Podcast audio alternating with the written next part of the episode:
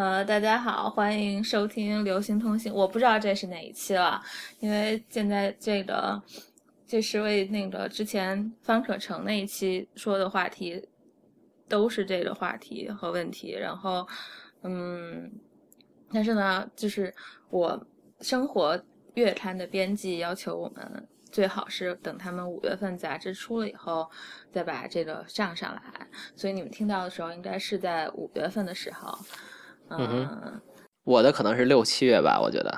听众朋友大家好，然后啊，我是张小雨，然后我是第三次来流行通信录节目，然后我向大家道歉，因为我觉得我那个 没什么资历和资格来频繁的上这个节目，然后我之前可能有点误会，因为是帮龙迪老师一个忙，然后他做一个采访，然后让我聊一聊。啊，一个关于生活杂志的一些一个小专题吧，然后我就这大专题页数最多的，我操！勉为其难，哇，这么说真是真是。他们说就威胁我催催稿的时候说页页数是最多的，要是开天窗就开很多页的天窗。啊，明白，对。然后后来我说那文字性产品估计没人认识我无所谓，然后后来发现原来也是要剪出播客来的，所以。呃，很不好意思，又来了。播客里面很多听众是很喜欢你的，还有人发私信跟我说很心痛啊，为什么我插话把你想说的插没了？哦，是男生还是女生？应该是男生。男的呀。对对对对，大家都会觉得你老插话是吧？你要改正。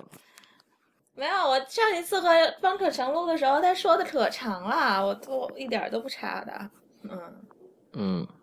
行吧，我们就是之前可能你在听到这一期之前，你听过一个很长，大家会听过一个很长很长，快长到两个小时，我觉得李如一剪的时候会哭掉的，就是呃一个录音，我就是它还是那个录音的问题的延续吧。但是我们那一次确实是不太严严肃，我们上一次我们四个人喝了两瓶酒，然后又吃了很多东西，然后然后中间还有做冰淇淋，还有人你要是李如一没有剪掉的话，还要听见有人去上厕所。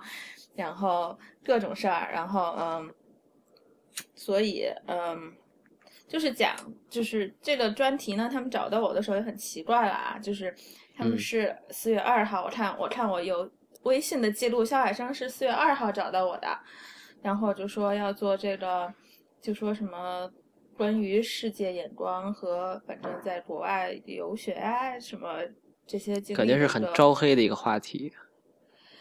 是，所以，所以就是他的那个介绍里面就有一句话，我在这儿可以说了，就练子强听到会崩溃的，就是嗯，就是说嗯，我们这一代人是受呃《Monaco》那本杂志滋养的人，然后。就是因为说那本杂志提供的是世界眼光，我当时看见这句话我就炸了，就说我怎么可能写这个？然后我就觉得我这个是自己打脸。难道不是知音什么之类的吗？我们是受知音和故事会滋养长大的，以及当代歌坛，对，以及以及电脑里面的未命名文件夹，大众软件，对，什么武侠小说，体坛周报。啊，对《体坛周报》，对对，大学很爱看啊。然 后我跟就是我约的这些，就是我们之前录的方可成，然后大家也认识的朱怡，还有周末，然后还有就是上一期也来录音的一个在哥大天文学系读博士，马上要毕业的刘佳。我们说到这里的时候，我他们都说：“啊，汪老头没有看过的呀，这是什么东西啊？” 我也没看过，以及刚才听了这些名字以后，感觉我又拉低整个水平平均线了。没有，没有。嗯，然后呃，你一看就是我都是都是我认识的人嘛，因为我现在太忙了，我也没有时间去找其他人。本来我们还找了更就是更比较听上去，反正就是。看上去很牛逼的人，但是他们好像有偶像包袱，就不愿意参加录音，或者是不愿意参加接受采访吧。我反正在这个音频里面，我可以随便黑他们，但是我也不能点名，唉。所以给你一个给你一个广告时间，最近在忙什么？不就是餐厅嘛？不，你们听到的时候，餐厅已经开出来了。呃，如果是六月的份的话的，六月份的话，我就是我可能我们在做不是在上海要开另外一家餐厅的时候，就要回去一下嘛。然嗯，后就汉舍现在在北京、纽约这个店，这个时候听到这一期的时候，应该肯定是开出来了。呃，我们就开始录音吧。张先生也很忙，然后呃，所以他也是就是开完会才录这个音档。对，现在是北京时间晚上的二十二点五十，然后我刚训完同事，以及被同事训完以后，来来来做这个录音，感觉需要转换一下思路。那就开始吧，就是和之前的问题都差不多。这就我我要先说一下，就是我觉得这个主题很很没劲的呀。当时当时就是编辑，虽然编辑小海生也是我很好的朋友，然后他找到我的时候就就问我现在还在纽约嘛，因为大家都很忙。然后虽然可能他也不怎么，应该他也不怎么看朋友圈之类的。然后我就说我在呀，然后我相当在了。然后他就说呃，他就说那行，你要不要帮我们做做了专题？然后唰就把这个发给我了。然后，呃，因为他就觉得应该应该就是他想请的这些人有很多人我是认识的，然后，但我是认识，但是就是认识和就是可以录音是两回事儿吧。然后，嗯，然后完了以后，就是我当时看到他就是说，嗯，就什么世界眼光啊，然后还要和我们这一代人和就是。十九世纪末二十世纪初出国那些人对比，还有八十年代九十年代出国的人对比，我觉得我自己觉得就是你出不出，就是你在待在哪儿和你有没有世界眼光是没有没有什么特别大的关系的。呃，那我们先问，先从先问问题吧，就是好呀第一次出国是什么时候？OK 啊、其实我出国特别晚啊、呃，其没有，实我家方可能比你更晚。啊、有可能。然后那个方可成是呃零，我现在我现在我先补充一下，方可成是二零一一年，他在嗯、他是北大新闻系毕业了以后，在南方周末工作的时候，然后去瑞典采访，才第一次出国的。嗯 OK，啊、我是我出国也现在07年算晚吧，因为哎，对，还真是零七年，所以是大哇，是不是暴露年龄了？大大三的时候吧。然后其实之前有还是有一样的，对对对，然后其实还是有一定的，之前还是有些机会的，因为我家里我父母有人在国外工作过一段时间，然后但不是西方呃，就是是东方国家了，然后但是是不是呃不是美国，然后呃是有一些机会出国了，但是当时我小的时候是非常对这件事很冷感的，就是我我我甚至可以我我这么说，我觉得大家会很惊讶，就是我第一次出国也去美国的时候，也是我第一次出北京。也，然后截止到可能二十五岁的时候，我都没有坐过火车。哎，二十七岁还是五岁？可能二十七岁没有坐过火车。就是我呃很长时间以内对所谓的出国或者是出去玩儿是，我不能说没有兴趣，但至少是兴趣不高昂的，或者说我觉得没有 ready，就是我觉得我可能有点怪，就是就不爱出去玩。因为我觉得不 ready，就是我当时有一个浅浅有一个概念，现在回忆起来可能是，现在可能回忆起来是觉得，你去到一个地方，其实如果你不真的 ready 的话，可能这个 ready 去呃就是没有准备好的话，对不起，又说英文了，呃嗯、说呀，对对对对对对，这个没关系，嗯，就是准备好，一方面是金钱上的吧，因为我觉得本质上，啊、如果你有一定的经济收入和经济来源，去一个地方的体验，啊、和你没有钱，或者说你相对花的是别人的钱，因为可能那会儿花的是父母的钱，去去一个地儿体验是会是不一样的。我并不是说有钱了去体验就好，当然它的体验是不一样的，是不同的嘛。那当时我觉得。呃这是一方面，但是重要的一方面是，当时比如说，我觉得 啊要去日本玩或者去欧洲玩，对吧？但我也也没研究过日本的，嗯比如说什么日本料理的历史啊，什么欧洲这些什么文艺复兴乱七八糟。就当时我零零，当时我零那个零概念嘛，所以我就去了，其实也没意思，所以我很长时间就觉得很冷漠。但是我只有一点是我很有自信的，就是我对美国文化非常有了解。然后，因为我看美剧很非常多，然后大量的看美剧，然后各种各样奇奇怪怪的美剧，然后我的就是有一部分的思想也是蛮受美剧影响的吧？哇，这个说出来 简直也是觉得这个人太 dramatic 了。然后那所以第一次去就是大三的时候，你得忍住黑，忍住黑。然后第一次的时候是大三去去美国就是去纽约，对，然后记得还是很清楚的。当时还是有点因公的性质，因为零七年有一些跟校际间的奥运会，就是那会儿零零八年北京奥运会的活动，还有一个所谓的后来大家都相对烂大街的那个 Model UN 嘛，就是所谓的模拟联合国的活动啊。当时是以这两个活动的身份代表北京市的学校，然后去纽约，然后华盛顿。New Haven 就是 Yale 在的地方，然后 Boston 访问几所学校，当然所谓访问就扯淡了。多久啊？然后啊，一个月吧。那还挺，那还挺长的啊。是挺长的，就作为第一次出国又没出过北京的一个 孩子来说，还是挺长的。然后去了东部的四所城市，访问一些学校，然后那是我第一次出国经历啊。我当时还非常清楚的记得，嗯，我。放下了飞机，然后赶赶到，然后赶到那个，然后我们住在呃住在就是 Marriott，就是离那个叫什么 Times Square 很近的一个 Marriott。然后我们去到那个酒店的时候要路过那个 Marriott，我特别记得我当时看到纽约那个时代广场 Times Square 的那个时候。的那个样子，我特别震撼。但是震撼的点主要这有什么好震撼的？我最我那震撼的点在于，我昨天还在家里看美剧，看到这个镜头，然后今天我就在这儿了，然后觉得特别逗。然后，然后路边的广告牌那会儿就是我很爱美剧嘛，然后 House 在看 House 就 Doctor House，然后再看那个有一个到后来被砍了的剧叫《律政狂杀》，叫 Shark，然后发现他们的广告牌就在我眼前，我觉得好好棒啊。然后那个那个镜头印象很深，对，那就是我第一次第一次出国的时候的概念，呃，第一个印象吧，第一个镜头。嗯，那后来出国都是工作什么，又是样什么样的经历呢？工作其实我都是比相对短暂的，因为我入行其实是零八年，所以我入行的嗯第二周啊，雷曼就倒了，后来了。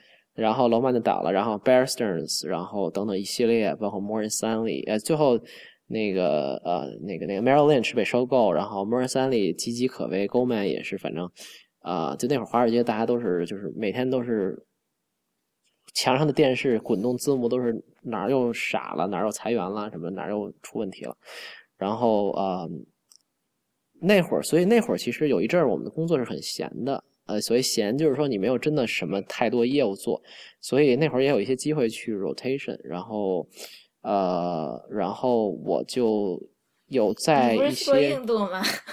对，有在一些国家去做 rotation，然后在印度工作过，然后在新加坡工作过，然后后来又在呃香港，然后短暂的纽约，然后都有。纽约有多久？三几个月？纽约一般都是断断续续加起来几个月吧。嗯，那就是成天都在吃 Shake Shack 嘛？那会儿好像没有，完全不知道 Shake Shack。然后我觉得啊，怎么这么土？当时不知道，所以当时就是只是在那个 Broadway Eighty Five 那个周边的一些小餐馆和外卖，主要跟外卖打交道吧。觉得哇，纽约的外卖好多呀。就在当场那块儿吗？对啊，外卖非常多，感觉那会儿外卖非常发达。现在中国有什么饿了么、美团之类的，但是 那会儿我都觉得那会儿的那个纽约的外卖水平也很高，就是很贵。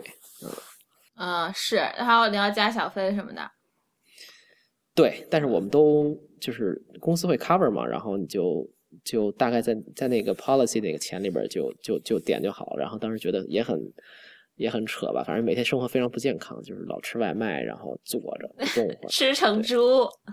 对，真的是，但也很短暂了，没有特别多，就是有一些在在国外工作的经历吧，但也没有那种长期的，呃，长期的经历。对，然后有人生有限的生活自理能力，都来自于那段时间。后来自从回到北京以后，就彻底变成一个残废啊。对，生活不能自理。对，曾经我也是会做糖醋鱼的人，对吧？现在实在是曾经。对，不，我觉得这个就会做就会做了呀，这就跟骑自行车一样呀。为什么？不是啊，就你你配料的那个比例，然后呃甜咸，反正等等。中国人又不看 recipe 的。没有，反正我是，反正我是会忘，对。对，原来还是会土豆炖牛肉的，现在估计炖不熟了，已经。可能也不会去腥啊什么的。对，因为在印度的时候吃一阵儿，就吃时间长了印度菜。我自己是对印度没有什么，就是我还挺喜欢这国家的，而且大家都会说啊，什么喝水会拉肚子啊什么，我完全没有经历，因为我在那时间还挺长。强奸犯呀，你又没被强奸过，你当然不会。哇塞，不要这么政治不正确，对。还我对这个国家还是挺有好感的，当然它有它的问题了，这个这个就不说了。但是就是嗯呃，会有一些会有一些就是女孩都不敢自己去的呀。对，会会有一些问题吧。然后对，当然就吃的时候就觉得我印度菜还是挺好吃的，是是挺好吃的呀。各种真的好，真的是好吃，就是真的是好的 curry 和好的印度菜，真的是还是挺好吃的。就是我相信好的英国菜也很好吃，只是大家没有钱去，然后我也没有钱，我也没吃过。然后就是因为也是个文明古国吧，然后其实还是有很多精华的东西的。然后但是吃了一阵儿是要也也不行了，然后只能就自己做菜。我觉得每个留学生应该都有这个经历吧，对。然后感觉那会儿发的工资也不多，反正就是都都贡献在吃上了，对。嗯，那好吧。下面一个很久的问题，就是中国历史上第一次大规模的留学生潮是在清末明初，呃，九十年代有一次出国潮。我觉得九十年代晚了，就八十年代末就开始了。然后这两次更像成年人，清末明初那次都是小孩儿，这这这这这个编辑历史没有学好，然后。更像成年人为国家，像邓小平啊这些出去的时候也很小啊，当然他一直都很小了。然后民族或者个人寻找出路，而你们这一，然后我们这一代是伴随着经济上升自主的出国寻找知识和视野，对此有什么感受和想法？说以前我都能我我差一点我说你们公司就是也有招就是从国外回来的人是吗？有的，有的，有的，呃，蛮多的，嗯，对，因为就是这类公司，就华尔街的公司是很讲究血统的。我正在写一个东西，我我是说你现在的公司。哦，你现在的公司啊？现在的公司国外有有有有的，有什么帝国理工啊，然后什么一些新加坡的学校都有。我们以前对对对，有一些。那你们的员工不要生气啊！以前我们中学就成绩最差的人都去帝国理工了。好吧，对对对。哎，会会有一些吧。然后，哎，这个问题，啊，我我有什么感受想法？我觉得就像这个，就就像就这个问题说的嘛，他是随着经济上升，自己大家就自发的去做这件事儿嘛。啊，我其实这点，我觉得我我的感受是这样的。我觉得有的时候我会跟朋友说，说我还是挺羡慕现在的年轻人的，对吧？就我第一次出国可能是二十岁以后了，然后。呃，我第一次用手机，对，用第一次用上手机是是高不对，初中初中用上手机，然后智能手机，你看零七年第一代 iPhone 嘛，然后我真正用上智能手机已经是一零年的，可能一零年之类的事儿了。呃，那会儿我已经对吧，就是已经青春期都过来好几年了，所以这个时候我觉得，呃，现在现在的孩子，比如说我经常看简历嘛，然后看。一拿来就是各种对吧？小学恨不得就开始什么 summer camp，然后各种 exchange，然后大学基本上都是两个以上的 exchange，还得都去那种 Ivy League 的学校，然后最次也得是 Berkeley。我感觉说完这句话以后就被要被吐槽吐吐疯了，对吧？那个什么什么呃各种 exchange，然后啊什么什么各种领袖什么 leadership forum，对吧？然后。这都是假的，我跟你讲。尽管真假吧，至少大家是有机会去去有机会去各种地方的，包括旅游什么的，对吧？就是去个日本很方便，然后泰国、东南亚就不说了，然后等等等等。我觉得，啊，我的感受和想法就是觉得，我觉得每一代人都会羡慕自己更比自己更年轻的一代人吧。没有啊，我没有。哦，你是吗？那可能你长得年轻。不，不是，是你就觉得现在小孩他是有很多机会了，然后出去他也没用呀。就是你去那么多地方，到处带戳儿，然后很多小孩就是来这边读书的本科生，读也不就是特别爱想回国。他们不是说要回国是要去就是干一番事业什么的，他们就觉得待中国舒服，就觉得明白。我觉得是这样，就是包括下一个问题可以一起回答一下。他说的问题是你对自己这个世代的人年轻人怎么看？对前面所说的两代人跟前面所说的两代人不同啊？我觉得我的后面一代可能是九五后吧，或者九零后、九五后这一代和我前面这两代，我觉得嗯，历史的车轮滚滚向前是吧？都都在总体是在进步的。总体来讲，我觉得从我们这个时代讲，啊。我是八五左右的这一代，那么这一代有一个特点，也可能也可能每一代都这么自己觉得，但是我自己公正的、相对公平的讲，我觉得这一代是一个坎儿上的一代，就是很多事儿都赶在坎儿上。比如说高中的时候赶上了非典，这是一个坎儿。这个坎儿是说就不前不后。我是高三的时候，你是高二。对对对对，然后。然后呃，八五年就是这个党党位的那个人，又是没有到八零年那么还还没有完全的，就是特别自由、特别开放，也没到九零一那一代人。嗯，哇塞，黑的漂亮。然后九零，然后又没有到九零后，对吧？他小学、初中的时候还是相对有一些旧体系，然后嗯。但是后来又接触一些新的东西，他就是我们是横跨两个代际的吧，就是两个小代际的一代人。然后我记得非常非常清楚，就是当年我啊在本科选择是否出国读书的时候，当时我还是最终保守的选择了留在大陆读书嘛。现在看来是一个啊不知道，我我觉得有点也稍微有点耿耿于怀的一个决定，但是。就 I turn out to be right，OK，对吧？所以你有申请国外的学校读本科吗？嗯，没有，很少。就是那我我的那一代人去国外读本科这件事儿，其实是是很少的。其实我我想说的是，我后面的两代两一两年的人或者两三年的人，从八七年开始就已经很多人了。八七年是出生的，八六年，你想周末他们是八六年的。对对对，就从八六八七。八八这一代那会儿，至少我们去香港念书这件事儿是很自然的，就是本科，因为那会儿开始香港什么对高考状元呀有优惠呀，或者是吸引一些学校，就我们那代是香港学校刚刚琢磨过味儿来说，哦，我可能能从大陆招，然后后面的一两年就是很自然的，就是大家去香港，然后再往后的就是出国读本科，考 SAT，考什么什么读预科，然后从高中就开始培养，就已经是，呃，是是。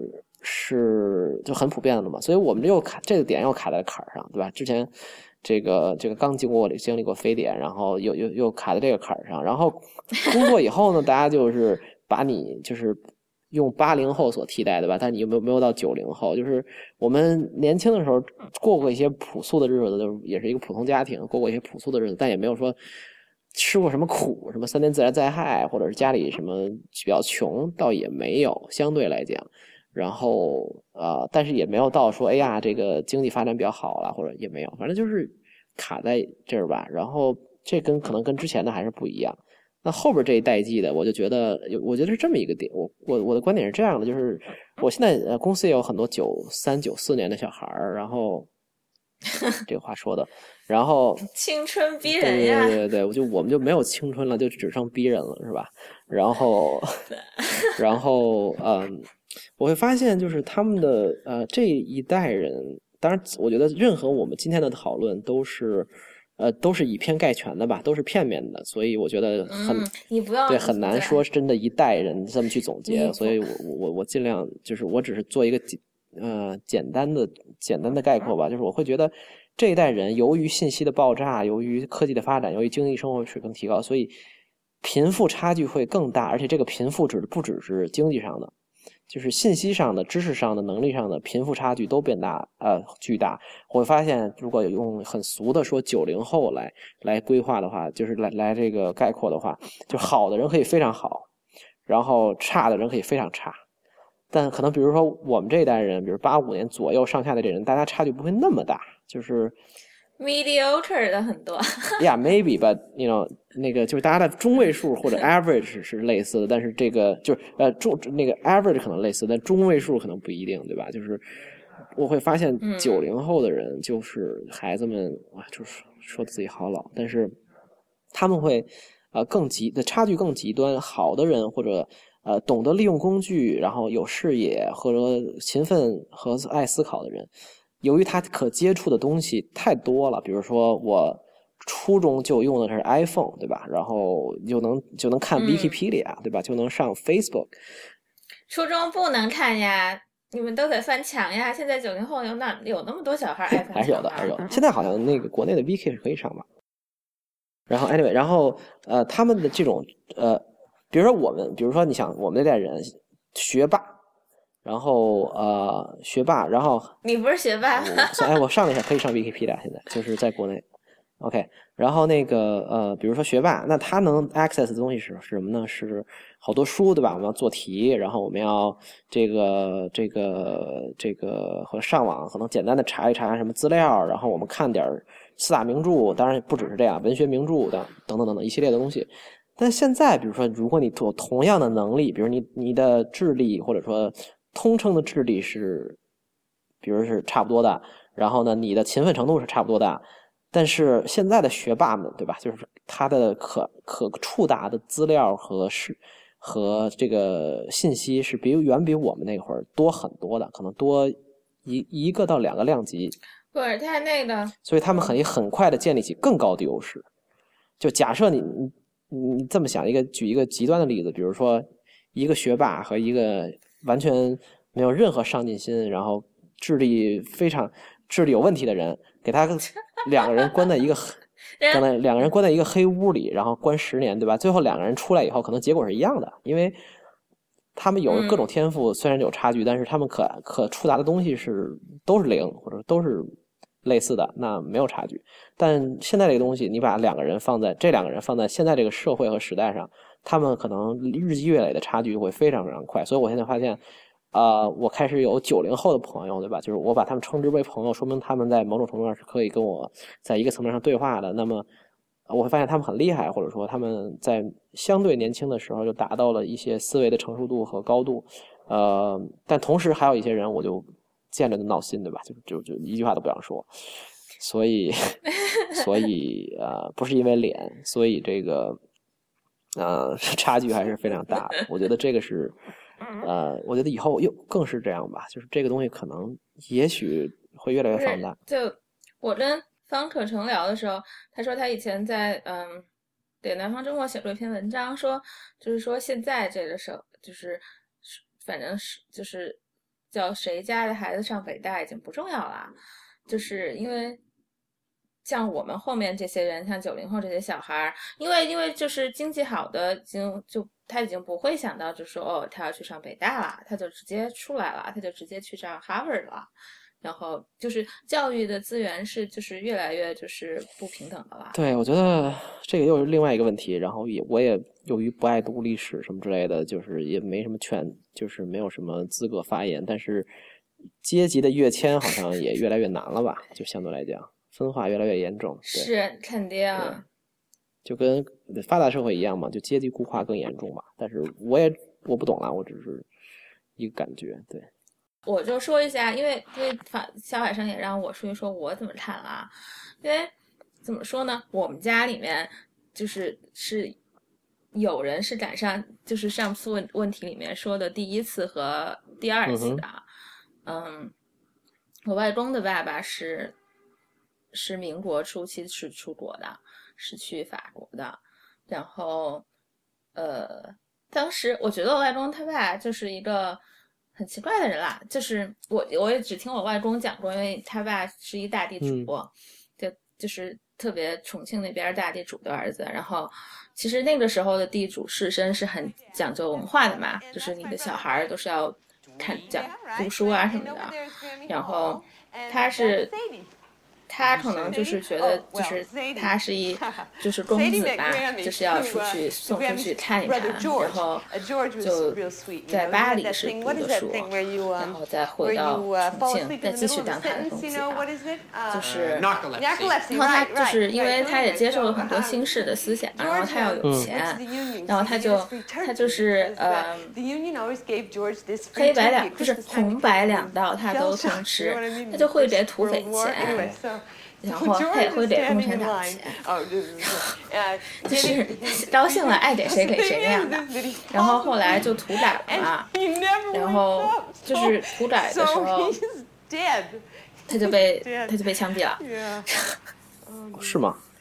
然后对啊，我外公就是看着他爸被枪毙的，然后，啊，然后就是，然后后来就是我爸出国，他们八十年代出国的时候，八十年代末去英国，因为我爸他们，我就去，就是之前和嗯。朱怡他们录录音的时候，我觉得就是可能学艺术或者人文的，你真的只能就是在那个时候，你只能可能出去看，能看得到更多的。对。然后，而且他们也经过了文革这个时期嘛，你觉得完全没有东西。像我爸说，他们读大学的，他们说我爸妈都是七七级的嘛。然后他们读大学的时候，就是一本画册，可能就是一本国外的画册，就大家都是争着看的，就是大家会 传看那样的。然后，嗯，就是第一次出国的时候。我爸去英国，他就第一回看到那些他们以前是在画册上看到作品，还是很激动的，就一直就是很认真、很努力的在看博物馆。就是就算是现在，就是看自己成天出国，然后看美术馆也看的疲劳了，但是我爸可能就是还是会看的很认真。他看美术馆，大家都会什么？他比我认真多了。然后，对你都在找伏地魔。没有，就我还是他去，我带他去的时候，他我也带他找了伏地魔的，大都会是吧？嗯，然后我就觉得他们就是之前方可成也说，就说他们那一两代人，就是那个时候出国的那些人，还有包括三四十年代什么西南联大那个时候再早早一点那些回回来在西南联大教书那帮人，他们是就是就真的是在好好学习的。当然胡适也是成天在打牌的，然后嗯。但是就是他们会用一种比较开放的心态去学东西，明白？就我们这一代嘛，稍微就是我们这一代已经有就是不是特别，就是有傻逼出现了，然后呃，就是嗯，我就是说太多了，有很多人在学校，我们当时在南方在 Georgia 读书的时候，学校也有很多中国人的嘛，但是。像很多在其他理工科院系的人，他们虽然是在实验室上班，他们实验室都是他们和印度同印度同胞，嗯，我觉得他们也没有太接触自己周围世周围的世界了。就是他们很多人最后毕业了，博士毕业了，留下来去一个实验室或者是一个公司上班，然后他们的目标就是去呃买个大 house，有可以停两个车的，然后就找了老婆生一群小孩儿，嗯。就很就很多人就是他们就想这样，然后，然后就是也不了解，也不想去了解美国怎么回事儿了，然后他们也不会选，就是说哦，你要待在哪个地方，就是哪个地方的这个 demographic，他们是会要选的，他们也不会选这个，他们就觉得哪儿他可以买到大 house，哪儿车好，就是跟着工作走嘛，然后，然后。在我们下面的小孩呢，因为我们我那一年去的时候，我们本科生就越来越多起来了嘛。就是我发现中国的小孩来读本科的小孩，就是因为像周末他们那个八六年那种出来的，比我们小不了多少。他们他们那一代出来很多都是自己考试，然后自己申请，然后是拿奖学金出来的。很多人的家里面不会像现在拿，就是呃这些自费的小孩，一年五万四万，就是自费这样。来就是有那么，就是很轻松，然后中国小孩特别爱在一起玩，就是就跟韩国小孩是一样的，就是韩国人可能就是可能很多韩国小小孩是第二代或者第三代韩国人了，他们会稍微好一点。就 A B C 是不会不会和你中国学生玩的，很少，A B C 是和美国人玩的。就是我因为我要上课嘛，就能看见他们就是怎么怎么玩，就是最后下了课都是几拨人怎么走嘛，然后。而且他们就会很封闭，他们也不会去融入这个本科生的生活。你说就是就觉得可能觉得你不来读本本科很遗憾，但是你你想你现在学校里面全都是中国人，就到处都是中国人。像我中学我读书的那一年，我上次和方可成录音的时候也说了，我我毕业那一年高三，像我们那学校，我们重重庆最崇洋媚外的学校，然后呃，我们学校出来。我们出学校出来，那年出国去读书的全都是成绩差的，就是我因为我们学校是前多少名是不交钱的嘛，然后后面就是应该就是后面的同学没有人听我播客的。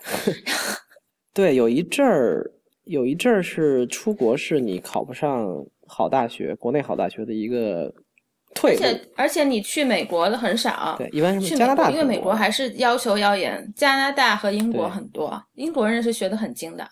然后嗯，但是今年我们学校有两百多的人是出出国的，肯定是这样的。现在就来美国可能有一百多的人。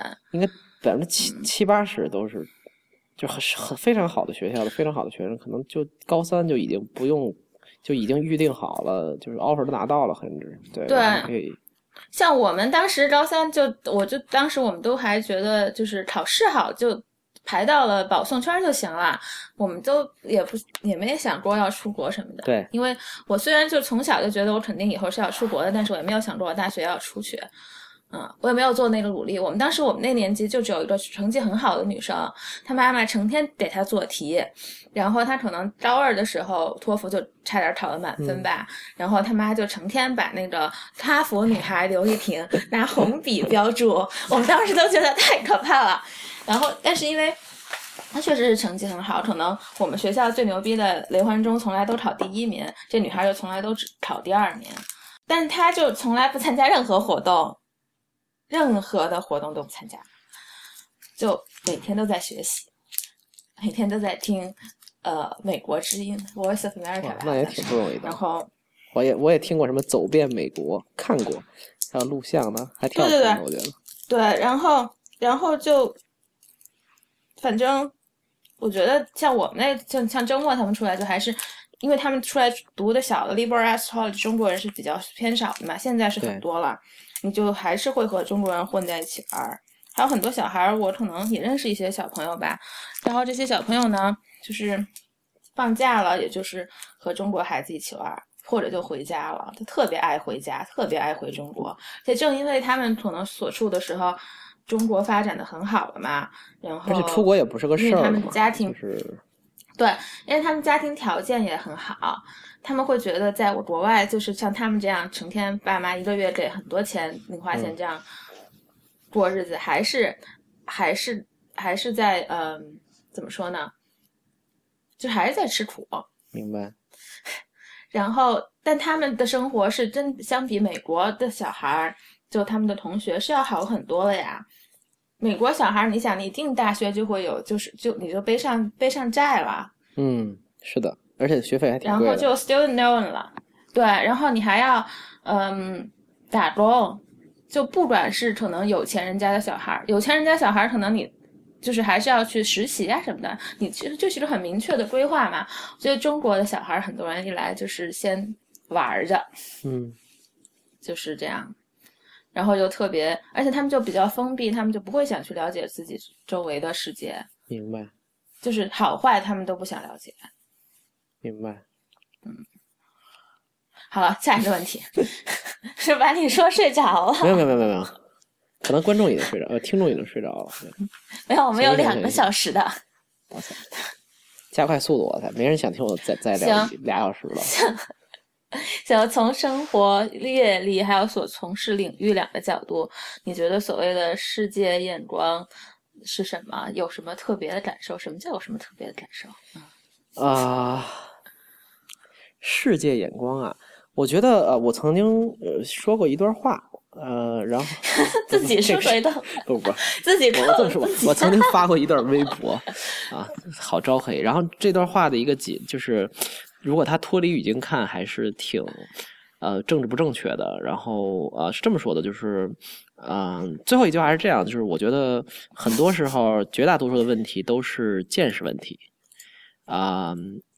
比如说，我上次说这段话的时候，我是我记得我好像看了，我有点忘记了，因为很，我记得我看的是一部电影，然后当时我觉得那部电影真的是特别震撼，然后我从来没见过。哪部电影呀我？有点忘了，因为 那个你怎么跟我妈一样，看什么都忘呀？对对对，然后呃，反正我当时记得特别震撼，然后呃，你震撼都忘了。对你听我说完嘛，然后就这个感觉特别好，然后呃觉得哎呀从来没有见过这个这这这个东西这么拍，然后觉得很有意思。后来那个我就跟另外一个朋友推荐这个电影，然后他会说哎对啊这是挺好看的，因为那个你看他之前还有一部电影也是这么拍的，然后他们很类似嘛，然后当时我就觉得有点震惊，就是我又找了他推荐那部电影看，然后。看完了以后，我就把两部都忘了。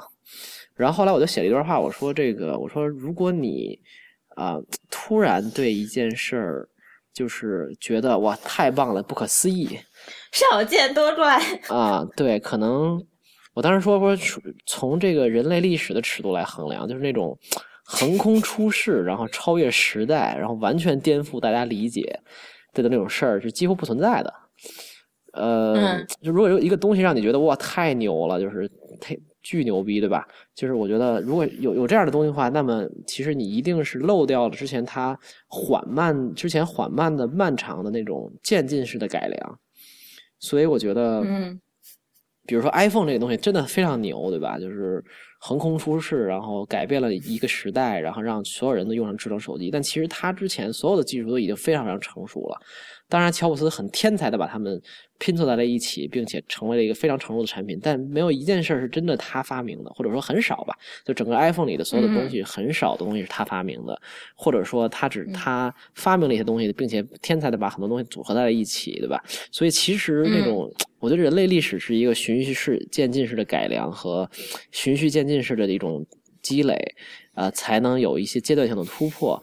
然后是，所以我觉得很多事情就是，如果你见识到了一些东西，啊、如果你知道了一些更多的信息，其实你是对很多事情是更更淡然吧，就是你不会说就不会大惊小怪，或者不会觉得哇，嗯我这个东西太牛了，或者我太牛了，或者是等等等一些东西。所以你说，嗯。你那个问题说说世界眼光是什么？我倒不觉得这个世界眼光是你一定要出国，或者是你要嗯经历过什么事情或者怎么样，而是说你可能有没有吸收足够足够多的信息。比如说，你其实你可能读过足够多的书，，informed。对，就是你可能读过足足足够多的书，或者你知道足够多的事情，对你来说可能也是非常，也是能塑造一种更全面的眼光吧。所以我觉得所谓的世界眼光，可能更更准确的是呃背背景信息量吧，就是你你有足够多的背景信息量了，然后帮你去做判断和能让你去衡量你很多生活中的一些事情。所以从这个角度讲，我觉得。啊、多看书和多思考就就可能是更重要的。那呃，出不出 国还是那句话，就是比如说，还是我刚才，你最开始跟方可成基本上是一样的意见，哦，对可以，把你们俩说哦的，编到一起。我我没有听那期，但 anyway，就是你看我刚才一开始说，嗯我说我去，比如说我有机会去欧洲玩，对吧？然后但是我没有去，或者说我没有特别愿意去。那你太，那你就是以后你要是变成家长了，你就跟你小孩说不许你出去玩儿，你得先把书看完。可能吧，省。钱，对对对，对，我说，呃对我说我没有没有没有那个去，可能是因为我可能知道，就是当我现在这个时刻去，跟十年前去所获得这个信息，就同样是出一次国，对吧？你获得的信息、你的视角、你的你的认知、你获得的东西都是非常不一样的。当然，这不意味着你什么都要攒到最后，对吧？肯定不是这样的。但是，呃，我并不觉得任何一个东西，呃，我并不觉得任何一件事儿是一定人生一定要做的，就是我有这么一个观点，就是我很讨厌看，嗯呃，很多人说你能不能推荐你这个领域里的必读书或者人生必必看的是二十部电影，或者是这种东西，我是对啊，这很傻逼就是我是。觉得很，我就觉得这个东西是很，当然它标题党或者必须要泡的妞其实我觉得没有任世界世界上没有任何一件东西是你不能错过的，也没有或者说，嗯嗯，你你主要是嗯只要你去吸吸取到所有的东西，那你其实你有一个很全面的视角以后，那你对很多事的理解都是自然而然的吧。所以啊、嗯世界不世界，眼光不眼光，我觉得。我觉得还有其他的一个东西，还有一个东西就是说，信息量的摄取是一个方面，那你有能力去处理这些信息量也是很重要的。就你可能是看了嗯两百本书，对吧？一年，但是你有没有把它嗯真正深度的思考，把它我真的有一年看了两百本书啊！哇塞，这这这打了鸡血是吧？没有，我们当时不是我不是要考那个资格考试嘛？我们一共有两百八十本书。我我天呐，对，就是我觉得吸取信息量是第一个步骤，那第一个这样第二个步骤是处理信息量嘛，就是你能把这些信息组合起来，然后形成自己的知识点、知识链、知识网、知识体系。啊、也也是非常非常重要的。那这些东西才是能内化到自身的一个东西吧。我这边有点说教，但确实是这个道理。所以啊、呃有足够的信息量和把他们把信息量处理成了你自己的体呃知认知体系，可能这个是啊、更重要的。至于是不是世界眼光，还是什么全球眼光，还是出没出过国，还是怎么样的，我觉得可能多谈恋爱也有帮助，对吧？对，多看维多利亚秘密。哇塞，又黑，对，也也有帮助，对。嗯然后下面的问题，嗯，你在你现在所处的领域出国会有帮助吗？就是哦出，差各种报酬在一起，呃，我觉得这我觉得无所谓吧。我没有，我觉得，呃，从很具具象的我，比如我做的这个行业来讲，出国还是非常非常，嗯呃，肯定有助于拓展我的认知的。呃，因为我在的是一个所谓的科技行业，对吧？科技行业、互联网行业，whatever，呃，它还是非常西方。或者干脆就是说美国主导的一个东西，就是很多的新东西、嗯对好东西、话语权还是掌握在西方的。虽然我们已经掌握在旧金山的，对，掌握在旧金山以及这个 Bay Area，对吧？湾区所谓的嗯啊、所以好东西也在这儿，然后新的事情也发生在那边，然后啊、我们在这个维度上，科技和互联网的维度上已经大大的缩短了跟美国的差距，但还是有很多的东西是有很大差距的，对吧？AlphaGo 还仍然还不是我们做出来的东西，所以 啊、甚至我。啊、我在的这个领域，我会一年每年都去一趟湾区，然后去跟我这个行业里的一些呃公司去聊聊天儿，然后会发现啊，就差距巨大，对吧？就是啊、对，然后我会刻意安排自己这样的日程去去做这样的事儿。所以从这个维度讲，这个具体的具象的事情来讲，就是出国也好，或者跟这个领域里最先进的人和思维去交流的时候，还是有还是有很大很大的帮助的。但同时也给你很大很大的挫败感，你就觉得我靠，这辈子估计赶不上人家了。对，对，歇了吧。对，就是要不然还是干点别的吧啊。对，有的人会有这种感觉。对，开中餐馆应该比他们强。那也不会做啊、有否接触过所在领域的前沿人物或者你的偶像？啊，取决于你怎么定义接触。然后，嗯，我在 Facebook 的园区里，呃，跟 Mark Zuckerberg 还是擦肩而过的，然后他害了一下，但是这不重要，对吧？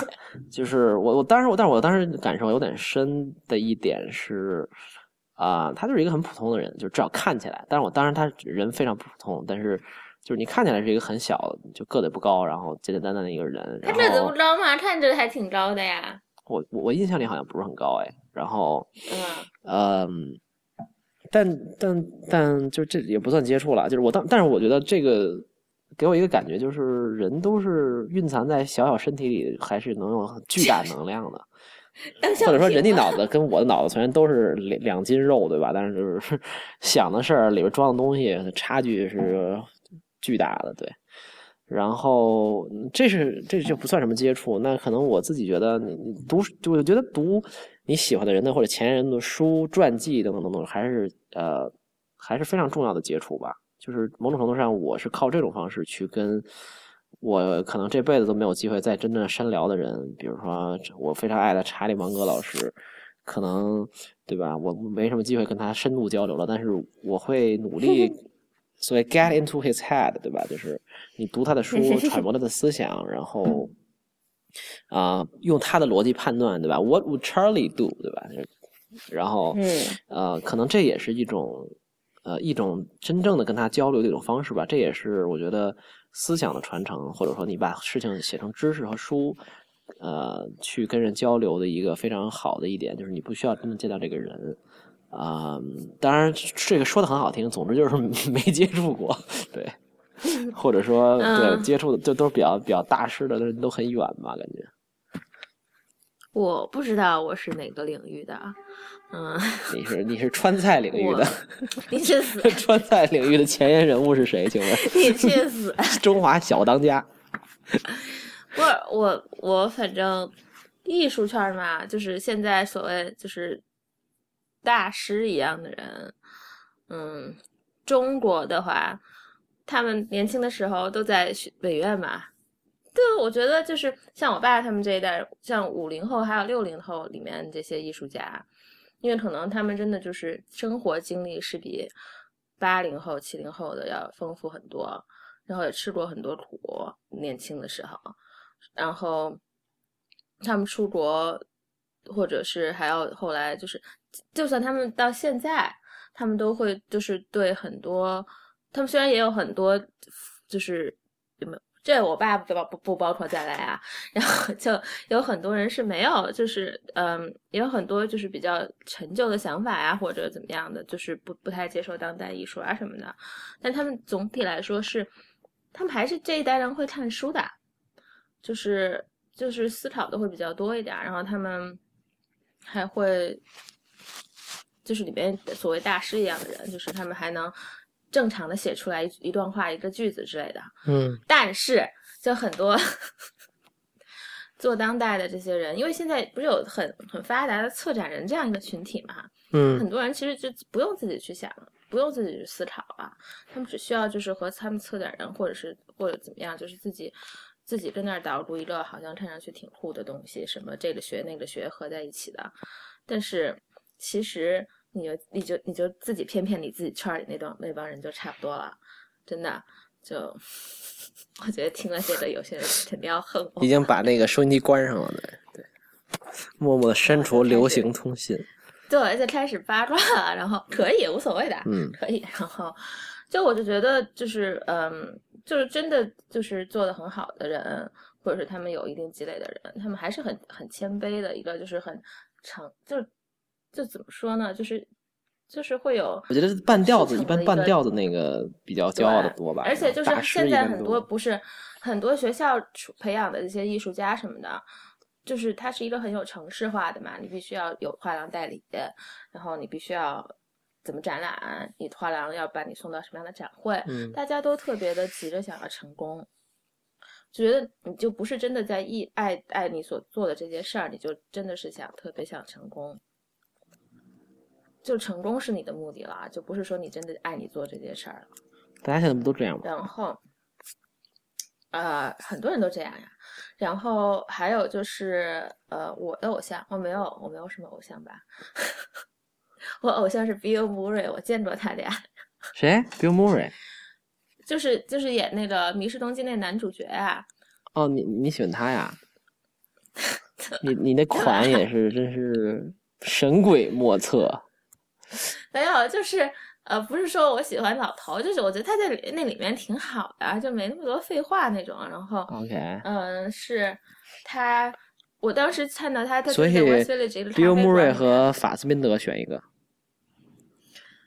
呃，上床的话还是法斯宾德吧。好的，然后呃，然后呢，他就他就买咖啡，他早上就很穿一个破 blazer，然后里面穿着旧 T 恤在那儿买咖啡，人就人就很很平常的一个人。嗯然后嗯，还有就是像历史学家的话，嗯，有很多有名的教授，反正我说了大家也不认识，然后去 做讲座呀什么的。嗯嗯，在学校里面，他们都很就是和学生还都很平易近人的，就不装逼啊。我觉得中国人最牛、最最最大的一个问题就是特别爱装逼，哦，就特别感觉你又扫射了，开始轻一点儿。我没有，我没有说，没有说，我没有点名啊。大家就是脆弱的人，爱爱爱自己躺就自己躺呗。然后，嗯，差不多了这个问题。嗯，好，你对你自己这个领域的未来有什么想象？它可能达到一个什么高度？来来来，这个可以说了。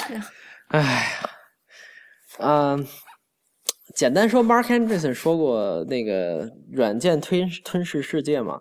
我最近正好啊、看完且翻译，呃，就是翻译校对完一篇，就是有有朋友帮我翻译，然后我来校对完写《纽约客》写 Markanderson 一篇两万五千字的超长文，对吧？我觉得他某种程度上他的一些思想和观点代表了他对科技行业如能如何改变世界的一个观点吧，就是可能现在很多东西都，就科技行业在某种程度上在这十年间，可能这五年间，突然变成了全世界的一个驱动力，就是它原来是一个很好的现象，巨大的行业。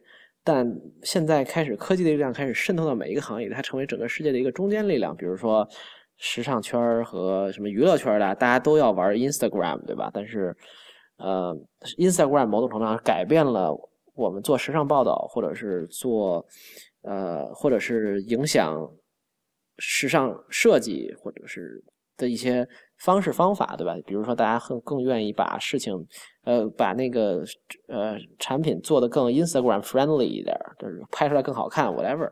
呃，那这个背后当然就是一个本质上是一个十个人团队发明了 Instagram，后来卖给 Facebook，对吧？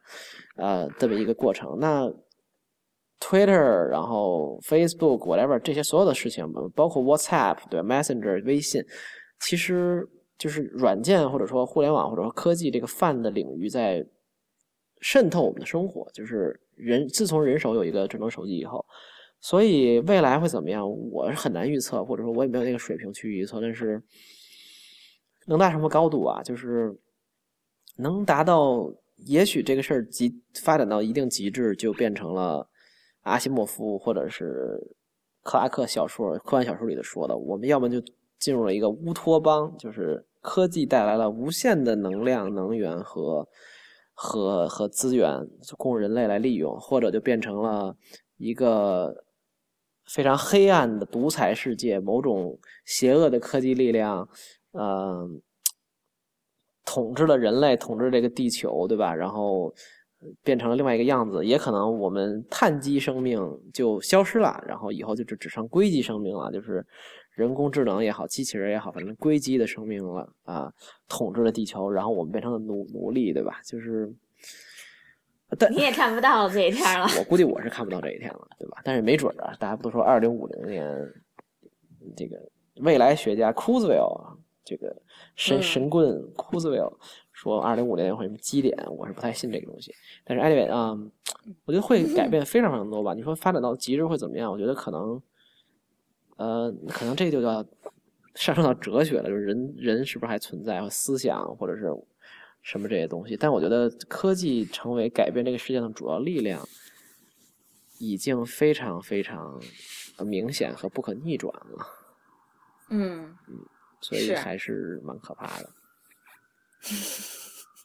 有什么好可怕的？嗯，反正觉得不知道，人对未知的东西都挺可觉得可怕吧。我对我这个领域，我不知道我是哪个领域啊。嗯。然后艺术圈嘛，反正就川菜的未来是什么？快谈一谈。就好吃就行了呀。是吗？越来越好吃。好的。哇，打的好有深度。然后，嗯，然后他们就还有，我觉得像。像之前的什么历史啊，我就你很你觉得肯定会很奇怪，就是你说科技的这些发展什么的，但是除了我们那天录音的时候，除了那个天文学家，他会说，他会说就是达到一个什么高度，他也没有仔细说，他就说她男朋友是学研究暗物质的，嗯，然后他就成天就是，他就成天就是。不想她男朋友在家待着，就想她去实验室去，呃，干活儿。就说要是偷懒一天，大家就晚发现一次暗物质。但她也觉得，可能就是对人类到底有特多大的影响呢，也是说不出来的。其实，就是你探索天文学什么的。然后，然后我那两个编剧女朋友就就就说戏剧要完了。真的吗？不，他们是觉得就是说这种歌剧就 grand opera 这种形式，像很老的那种，就是真的要是没有改变的话，就是就真的没有什么人爱看，看的人 patron 都是很老的呀。我那天去看《蝴蝶夫人》，出来就是从那个出来，大部分人都是至少是我这个岁数的，嗯，人，然后就很多是老头老太太，明白，然后。嗯，也有爸妈带着小孩去，但是很少。然然后像戏，反正朱怡也说戏剧也要完了，反正就没戏了。然后因为没有太多人会去看这个了。就是我觉得科技也是改变了大家观看东西的方式吧。至于艺术嘛，就是但但我问一个问题，就是如果问一个特别虚的问题，就是嗯，艺术的尽头是什么呀？不知道呀。就这个东西往前发展会发展成什么样子呢？这是一个非常非常有意思。我觉得这艺术有很多种表达方式嘛。如果当代艺术的话，早到后来就也是，我觉得也是快没戏了吧？哦，是吗？就是但是艺术我觉得这事儿本身肯定是不会消失的嘛。对是。但是你就说，以科技那么发展，很多很多艺术家做当代艺术，他会加入一些科技的成分，但是你就会觉得那也其实就是用一下技术，然后其实没有什么特别，就是很讨巧而已啦，就是没有，而且就是他们做这些东西吧，我觉得他们也不可能就是对人类有什么影响。哦，有道理。可能这个评价维度是对的，因为某种程度上，艺术是对人性边界的探索嘛。那这个事儿无限制的探索下去，可能不知道会落在哪个地方。而且他们就是表现一些什么，就是现实的事儿。你我觉得你去看他的作品，看他表现的现实的事儿，还不如你真的去把那个事儿了解一下呢。当然，有的人会去看过那样一个作品之后再去了解这件事儿，这也是一个很积极的方法了。但是我觉得，就哎，我也不知道，反正我不是很，我不是对这个别讨论这种我们我们能力范围之外的事儿。positive 嗯，行，那差不多了，就录完了。哇塞，这就完了哦。好的，谢谢。对对对对，我还要我要为所有就是从我还没完呢，我要问所有就是、呃来来的嘉宾问一个问题，就是嗯反复来的人，就就是你们死之前想吃什么？这是一个啊、什么对啊，你不是爱思考生死吗？这是一个很重要的问题啊。啊？我还真考虑过这件事儿，而且本质上。啊、我记得好像，呃，我我我不记不清楚了，但是我记得好像是某一个杂志还是某一个网站，还蛮有名的。然后就美食的圈的网站，还是就是媒体吧。然后统计过一些大厨，非常有名的世界有非常有名的大厨，他们的临终一餐想吃什么、这个专题。然后我记得当时的结论、嗯不是大家选的最多的东西叫鸭油薯条，我不太记得出处了，我争取找一下，然后附在那个嗯链接上。嗯然后我当时就觉得，哎，这个还挺有意思的。鸭油薯条是他们临终最想吃的一个东西。对于我自己来讲，应该是 什么？怎么可能？我应该觉得是，呃，家里包的饺子吧。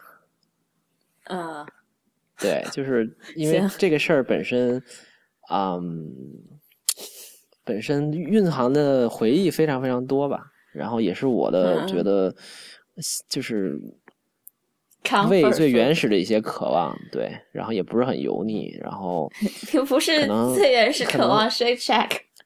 那怎么可能啊？对，那个就是孤独的在纽约街边路上啃的那个画面。我要，我不要，我要，我还是要跟家人特别美好的回忆，呃，放在一起比较好。对，所以应该会嗯吃这个东西。如果但是如果一个人吃的话，有点 sad，对吧？那反正死是死的时候也是自己死呀，不一定啊，就 你还带人死的，我操，太黑了这人。不是不是，你总有身家人在身边吧，对吧？嗯，对啊，就看着你死，吃完就死，哇塞说，什么呢？饺子里有毒，不是一般很多人就是死之前会有回光返照呀，那个时候是吃得下东西的呀。如果是生病的话，那你呢？你有想过吗？我呃，我吃薯条，我不是因为你吃这个鸭油薯条就是想吃，我就想吃薯条，但薯条有很多种，你有特别一家的，或者是某个什么样态？我就要那种不是麦当劳那种要切的很粗的那种，嗯，那是软的还是脆的呢？不是要脆的，就是那种呃炸的挺好的那种吧，炸的的挺好的。，具体点儿。比如说它是嗯偏湿的，然后那个土豆中间会是软的，两头会是脆的、焦的呢，还是整根儿是比较脆的？嗯，天师对吧，或者是红薯的薯条也行，就 sweet potato chips，啊不，呃，那你要蘸什么酱呢？是番茄酱茄呀还是哦？也有人喜欢嗯 honey mustard，，honey mustard 不要蘸薯条吧，honey mustard 就是放到什么肉上面吃还好吃吧？不知道，好久没有吃。对，我就想。吃薯条，我就死之前吃火锅，有点可能吃到一半就死了，估计。为什么？你作为重庆人，难道不应该喜欢？吃麻辣烫，吃一碗小面，哦，也可以，没有，也不错。我我就想吃薯条。好的，那你应该录完节目，你看正好中午十二点了，然后可以去吃了。嗯，我赶紧上班去吧。谢谢大家收听流行通信。然后，嗯，你们不用在社交装网段上关注我，因为我也不更新，都是李如一在更新。